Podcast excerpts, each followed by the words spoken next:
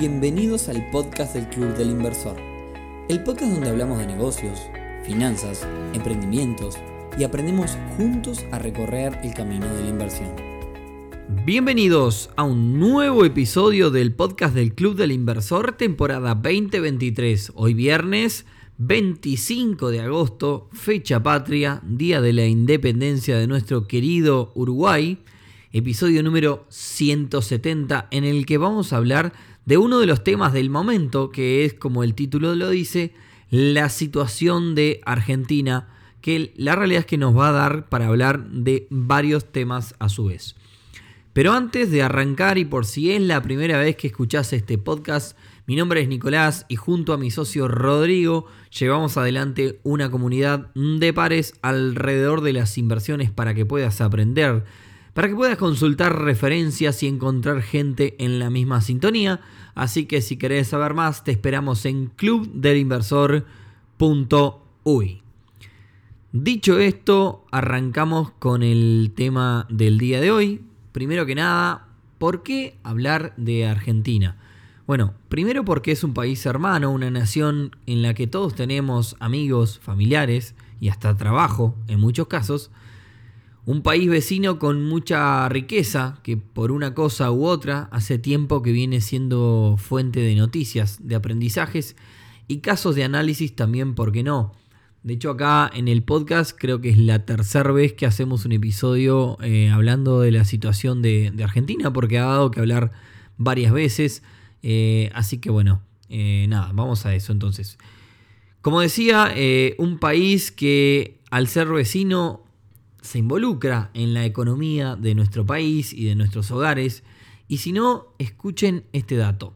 Durante este año 2023, más de 2 millones de uruguayos visitaron Argentina y gastaron más de 600 millones de dólares.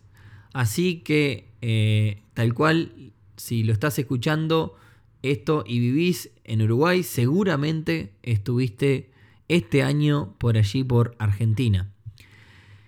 Entonces, dado que como país vecino y socio nos involucra, vamos a hablar de entonces de la Argentina. Lo primero, y como todos saben, Argentina comenzó hace un buen tiempo a entrar en un periodo de fuerte inestabilidad y de evaluación de su moneda a raíz del exceso de emisión monetaria. Esto es cuando el Banco Central de un país emite demasiada cantidad de dinero de la moneda de ese país, hay al haber es el tema de oferta-demanda. Al haber tanta eh, oferta de algo, básicamente ese algo, es decir, tanta cantidad de algo, ese algo pierde valor. Entonces eso es un poco lo que le pasa al peso argentino. ¿Y por qué se emite entonces si eso sucede? Bueno, se emite básicamente para poder cubrir determinados gastos para los cuales no hay. Es decir, básicamente como no tengo plata, la imprimo y pago los gastos con eso. Pero bueno, eso lleva a las consecuencias que tenemos en el día de hoy en el país vecino.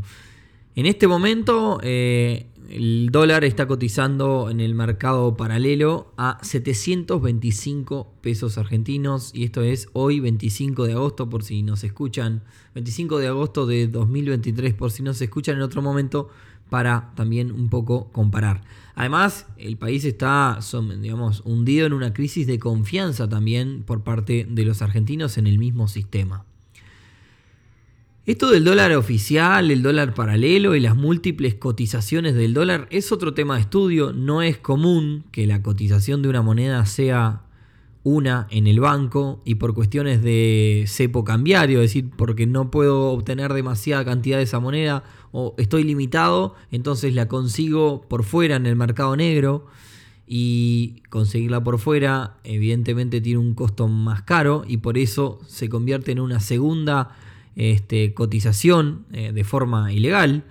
Eh, una de las cosas que más me llama la atención que el mercado paralelo, mercado negro es, es ilegal. Eh, pero es, es ilegal y está dentro de los medios masivos como una cotización más. De hecho, es la cotización que se utiliza en todos lados.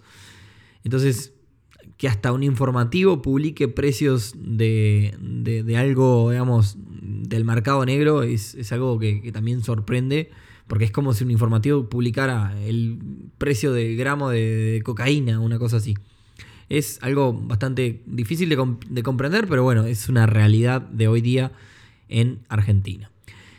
Este no es un episodio de preguntas, pero tenemos eh, justamente algunas consultas hemos tenido de estos días de qué pasa si se dolariza, de cómo, sobre todo una, pregunta de la que me quiero agarrar para seguir este episodio es eh, ¿en qué nos beneficia y en qué nos perjudica a los uruguayos esta devaluación, esta situación argentina y que la brecha cambiaria entre los dos países vecinos sea tan grande?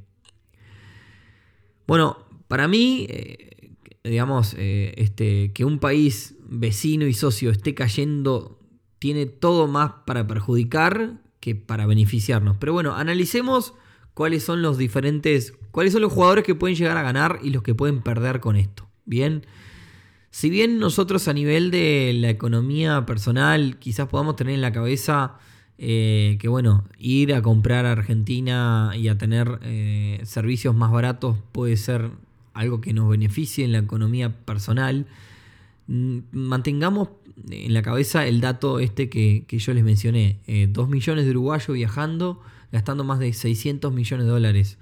El 90% de ellos motivados por la diferencia cambiaria. Si nos ponemos a pensar que esto puede llegar a ser un beneficio porque vamos y comemos barato, hay que pensar también en esos 600 millones de dólares que se dejan de gastar en la economía interna. Eso es claramente algo que juega en contra de la economía aquí en Uruguay. Es decir, a ver, está perfecto viajar, gastar afuera y darse los gustos. Todos lo hacemos, yo también. Eh, pero en un caso tan dispar como esto, basta con mirar los números entre los países y la realidad es que nos guste o no, tiene un impacto en nuestra economía. Empezando por los millones que se dejan de gastar a nivel interno y siguiendo por todos los comercios, sobre todo los comercios de frontera, pero hoy día también se ven afectados comercios eh, en Montevideo y en otros lugares de, nuestro país, eh, que se ven perjudicados y que mucho no tienen para hacer.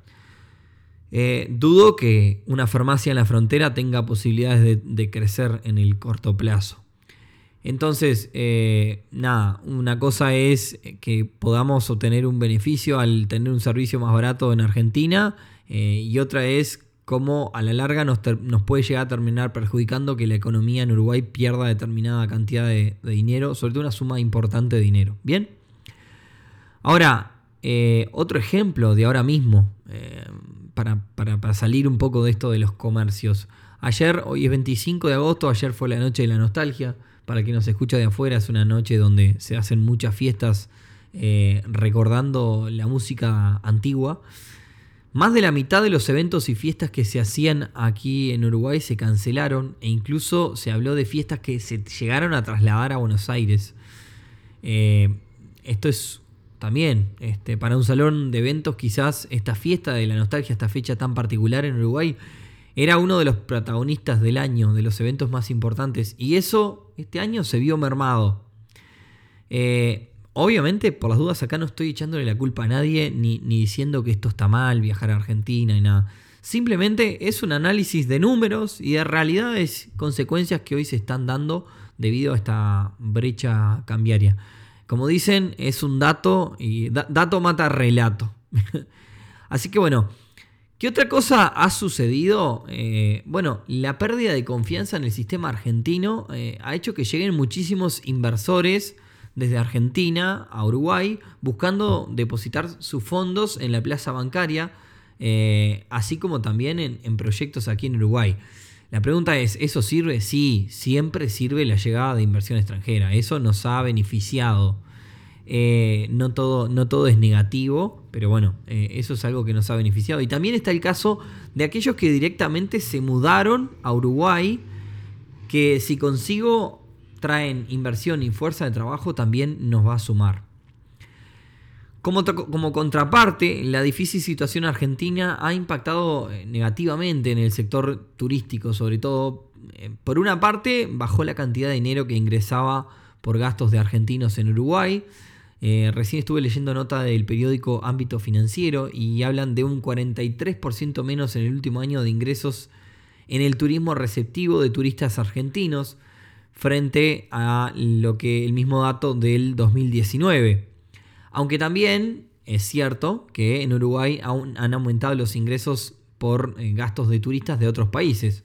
Por tanto, digamos, equipara un poco la caída.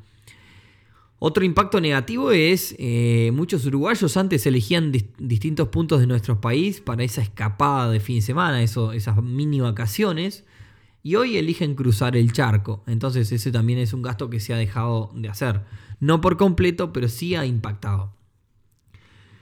Si miramos lo que son las exportaciones hacia Argentina, también han disminuido. Esto se debe a las políticas proteccionistas que han obtenido, que, han, digamos, desarrollado en Argentina, con el objetivo de que, eh, digamos, aumentar la presión fiscal y sobre todo el control para que se cumplan todos, digamos, eh, se paguen todos los aranceles impositivos eh, en Argentina al que importa.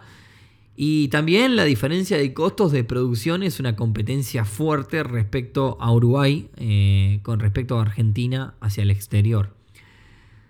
Del otro lado del mostrador, y digamos como también aspecto positivo, Argentina tiene una inestabilidad imponente y eso ha hecho que empresas extranjeras no solo se vayan, sino que busquen instalarse en Uruguay. También no solo Argentina, sino que la inestabilidad de otros países eh, que si ustedes se fijan simplemente en los últimos años, casi todos los países han sufrido determinadas inestabilidad. Brasil tuvo eh, a la hora de, bueno, cuando estuvieron las elecciones, hubo un, gran estallido social debido a, creencias de que las elecciones habían sido fraudulentas. Eh, bueno, Perú también tuvo varios cambios de presidente y problemas, Chile tuvo estallidos sociales, Bolivia también. Eh, si, si, miramos la región, eh, Uruguay es el que por ahora no ha tenido esos, esos dilemas y eso nos juega a favor para que diferentes empresas se instalen aquí en Uruguay justamente por su estabilidad. Y leyendo un poco de todo para hacer este episodio, concentrado sobre todo en números y en datos, eh, está lo sucedido también en el mercado inmobiliario, sobre todo en Punta del Este. Muchas propiedades de propietarios argentinos están a la venta, más que de lo normal, más cantidad de, lo que era antes. Y esto es porque o bien no pueden costearlas o bien quieren hacerse del dinero en dólares para consumir en Argentina. Eh, no me he fijado precios respecto a otros años, eh, pero bueno, si el dato es que la oferta ha aumentado, es probable que los precios vayan a bajar al haber un aumento de la oferta.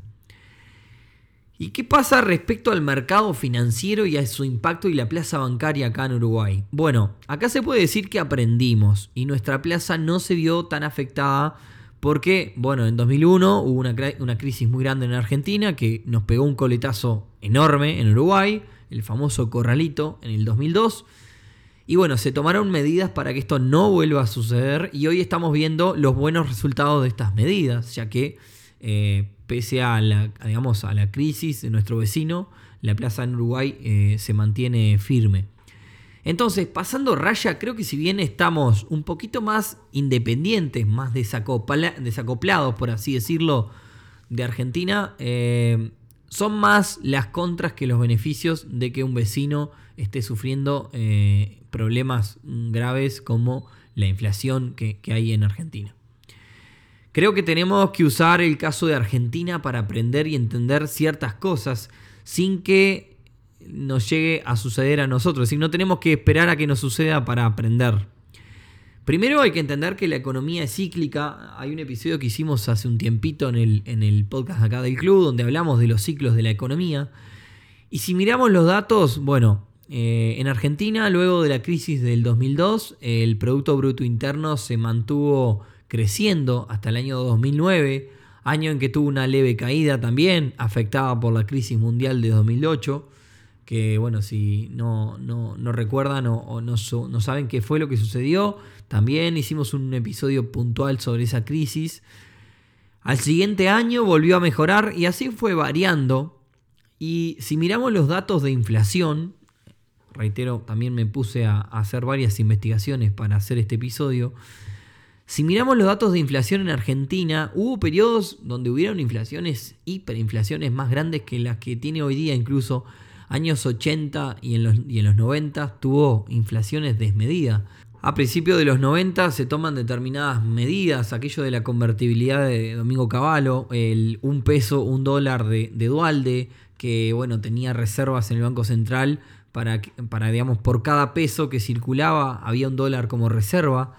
Eh, y efectivamente en aquel, aquel, momento funcionaron las medidas para frenar la inflación, llegó casi a, bajar, digamos, bajó los dos dígitos. Y bueno, 10, 20 años después, en 2010, eh, nuevamente comienzan a tener un problema de, inflación y a subir exponencialmente hasta lo que es hoy, este, que, que, están viviendo este problema. Y si miramos estos últimos datos, podemos decir que Argentina estuvo bien a comienzos de los años 90, cayó en un pozo enorme en aquella crisis social, estallido social del año 2001, o sea, este, 10 años después mejoró en los próximos 10 años y después en los últimos 10, 12, 13 años se vino a pique de nuevo. Y si lo vemos así, sería difícil pensar que en pocos años pueda repuntar, pero es probable eh, que en el, mediano plazo y en el largo plazo se vuelva a, digamos, a, momentos de, las vacas gordas, digamos. Bueno, algunos especialistas hablan de que de, de 30, 40 años. Eh, no tengo la bola de cristal, no, sé, este, solamente tengo las ganas de que nuestro país vecino crezca, eh, pero, pero bueno, básicamente confiando en que la economía este, pasa por diferentes ciclos, es muy probable que, Argentina pueda, pueda crecer en los próximos años. Y a todo esto está el tema de que el candidato más votado en las últimas elecciones paso, lo que serían las elecciones internas de aquí de Uruguay, tiene la meta de dolarizar en el caso de que ganara la elección. Por lo cual, eh, la medida puede ser buena o mala, pero de llegar a concretarse, en principio la, inflación en el corto plazo bajaría. Claro, solucionar la inflación no es el único problema que tiene Argentina. Eh, pero bueno, de establecerse los precios probablemente veamos un impacto de este lado de la frontera. Y una línea que también va a quedar medio pendiente para investigar en cuanto a datos, pero no quiero que se haga demasiado largo este episodio, y además probablemente de Argentina volvamos a hablar en algún momento nuevamente, es eh, si es un buen momento hoy día para invertir en, Argentina, sobre todo en el mercado inmobiliario. Eh, en el club me han comentado un montón de personas que bueno, están buscando oportunidades para invertir allí y que dada la cantidad de oferta que hay, es un buen momento para el comprador, sobre todo para encontrar eh, oportunidades a buen precio. Así que bueno, les dejo esos deberes, esa línea para investigar a ver si hoy día quizás es un buen momento para comprar barato y esperar eh, que si es como todos queremos, Argentina pueda crecer en los próximos años. Así que bueno, dejamos por acá en el día de hoy. Eh, como siempre, eh, si les gustó, les parece interesante o si tienen algún amiga, amigo, familiar de Argentina que nos quiera también comenzar a escuchar, bienvenidos también hermanas y hermanos argentinos. Les deseo a todos un gran fin de semana y nos escuchamos el próximo viernes en un nuevo episodio del podcast del Club del Inversor. Chau, chau.